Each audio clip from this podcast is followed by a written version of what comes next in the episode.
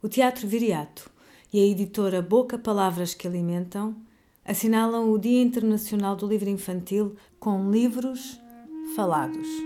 Diariamente serão partilhados excertos dos audiolivros Boca Júnior. São para crianças de todas as idades, incluem poesia, teatro, contos de autor, histórias da tradição oral e dispensam ecrãs, porque a maior tela é a da imaginação. E porque estamos a emitir de um teatro, inauguramos este programa com o excerto de uma peça, O Convidador de Pirilampos.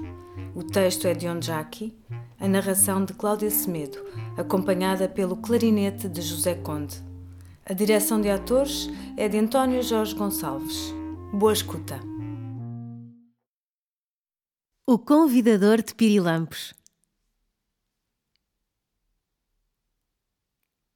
Em noites de lua nova, quando o céu finge estar só vestido de nudez, brilham penduradas as estrelas, pequenas e belas. E na Floresta Grande? Bem, na Floresta Grande brilham os pirilampos cintilantes. As pessoas pensam que todos os pirilampos têm brilho, mas não é verdade. Existem os pirilampos apagados e os outros os apagados são os mais sábios. Também são conhecidos como pirivelhos. São apagados porque não devem ser encontrados.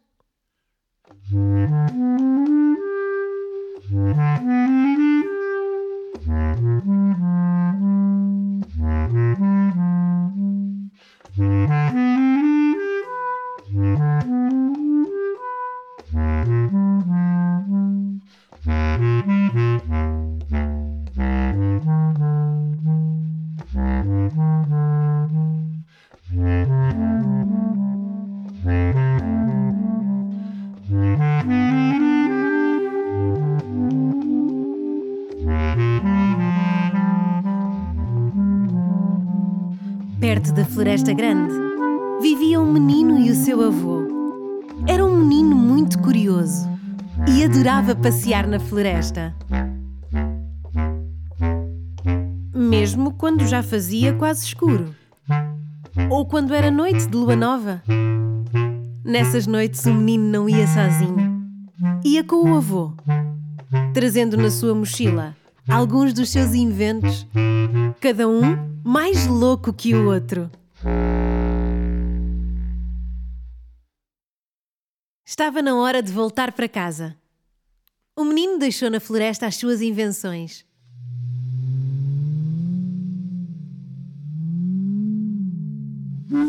Posso segurar a tua mão, avô? Podes. É que a esta hora a floresta fica muito escura. E eu fico com medo. Medo de quê? Do escuro? E as crianças que cientistam pirilampos e inventam aumentadores de caminho também têm medo do escuro? Os outros não sei, mas eu tenho.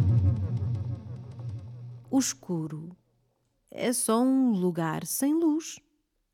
O mesmo lugar com as mesmas coisas. Para mim, o escuro é um lugar que não tem graça nenhuma e que não parece o mesmo lugar. Eu até acho que no escuro aparecem outras coisas mais. Como quais, senhor inventor? Como monstros? Ou criaturas que só aparecem no escuro? O menino dá uma corrida.